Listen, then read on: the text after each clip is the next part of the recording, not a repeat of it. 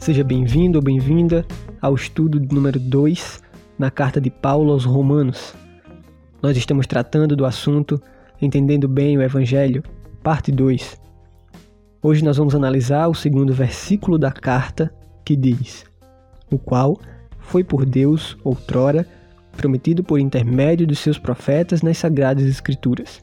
Mas antes, vamos fazer uma pequena introdução. Os primeiros sete versículos do livro de Romanos são a respeito do Evangelho, e estamos ressaltando a importância de entendê-los bem. O prefácio pessoal de Paulo aparece apenas nos versos 8 até o 15. Os primeiros sete versículos são a fundação da superestrutura da Carta aos Romanos, um livro que trata majoritariamente do Evangelho. É fundamental, portanto, entender bem estes sete primeiros versículos, senão você correrá o risco de estar errado em centenas de outras coisas. No último episódio, nós vimos que a palavra Evangelho significa boas notícias de salvação reveladas pelo Pai em Jesus Cristo. Vimos também que não há boas notícias sem a existência de mais notícias. Todos nós estamos caminhando para o inferno. Todos somos maus, perdidos, incapazes de buscar a Deus por nós mesmos. Mas Deus tem sua própria forma de resgate para os seus santos, através do seu Filho Jesus Cristo, que cumpriu a lei. Martinho Lutero certa vez disse que a felicidade do crente ao receber essa boa notícia deve ser como a felicidade do povo judeu após ver Davi derrotar o gigante Golias. O nosso novo Davi, Jesus Cristo, depois de tantos anos, derrota o nosso maior inimigo, o pecado, a morte, a condenação. Logo, devemos nos alegrar e proclamar o Evangelho de Cristo, pois fomos salvos por ele. Bem, nós vimos anteriormente, primeiro, o mensageiro do Evangelho, vimos que Deus usa seres humanos para proclamar a sua mensagem.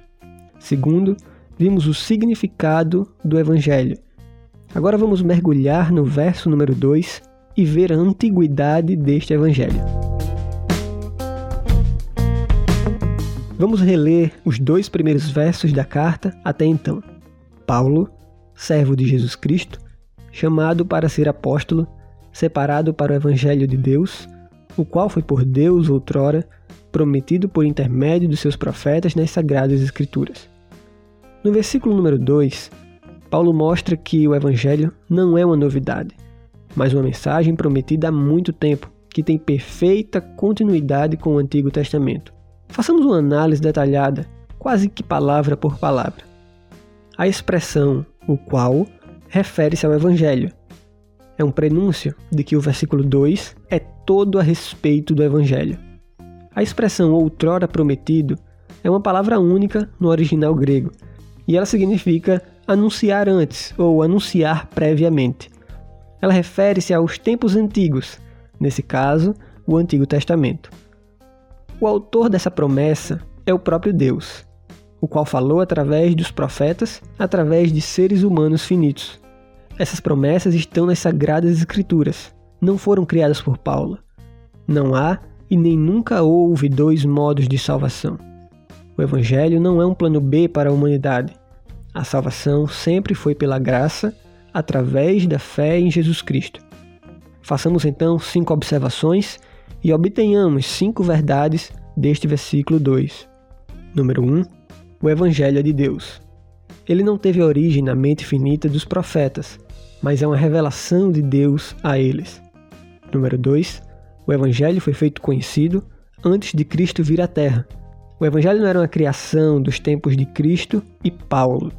Ao percorrer o Antigo Testamento, vemos o Evangelho em cada página, embora sua revelação tenha tido seu ápice quando Cristo veio à Terra. Número 3. O Evangelho foi registrado pelos profetas. Aqui nós vemos a autoria dupla da Bíblia. Os seres humanos, contudo, são autores secundários que escreveram sob inspiração divina. Porém, Deus, o autor primário, permite que seus escritos possuam traços de personalidade, recursos e vocabulário, mas de forma inerrante. Inclusive, alguns utilizam-se até mesmo de pesquisas e fontes históricas, como por exemplo Lucas. Número 4. O Evangelho foi registrado perfeitamente, sem erros nas Sagradas Escrituras. A palavra sagrado, no grego hagios, significa puro, infalível, sem erros. Contudo, vale destacar que o poder para isso não está necessariamente nos profetas, e sim no Espírito Santo, que agia através deles capacitando-os para escrever.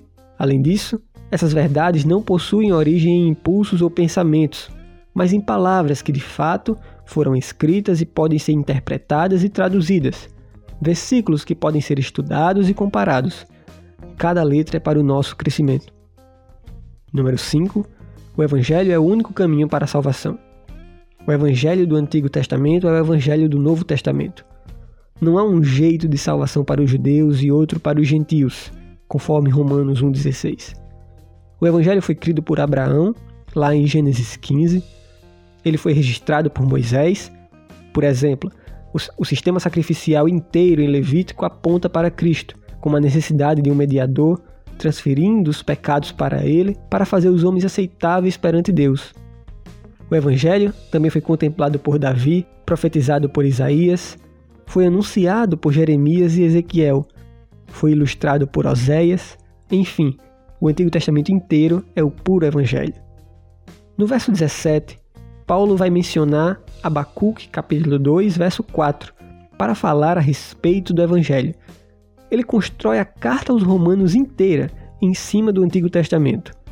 Por exemplo, Romanos 3, a partir do verso 10, e o capítulo 4 de Romanos são passagens onde ele poderia dar qualquer outro exemplo, ou ter citado um contemporâneo escritor do Evangelho como Mateus, ou até mesmo seu próprio testemunho. Mas Paulo prefere ir diretamente ao primeiro caso da aliança formal de Deus. Ele também vai citar Davi, e só depois é que ele vai citar o seu próprio caso, mostrando que não basta ser circuncidado, que não basta só guardar a lei e etc.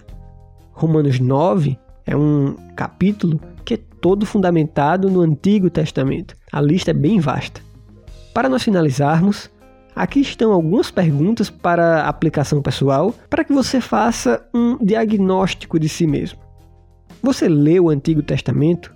O que falta para você começar a ler e a apreciá-lo como o puro Evangelho de Deus? Você acredita pessoalmente no Evangelho do Antigo Testamento? Você acredita no testemunho do Antigo Testamento? Será que não seria mais adequado nós chamarmos de Primeiro Testamento, já que ele ainda permanece tão atual como nunca? Eu espero que você pense nessas questões com carinho. Que Deus te abençoe. Este estudo é fonte das anotações baseadas no grupo de estudos do Dr. Stephen J. Lawson, o qual está disponível gratuitamente no canal do ministério One Passion Ministries e é oferecido como resumo, em português, pelo blog Defesa da Verdade. Visite-nos e confira outros estudos. Obrigado.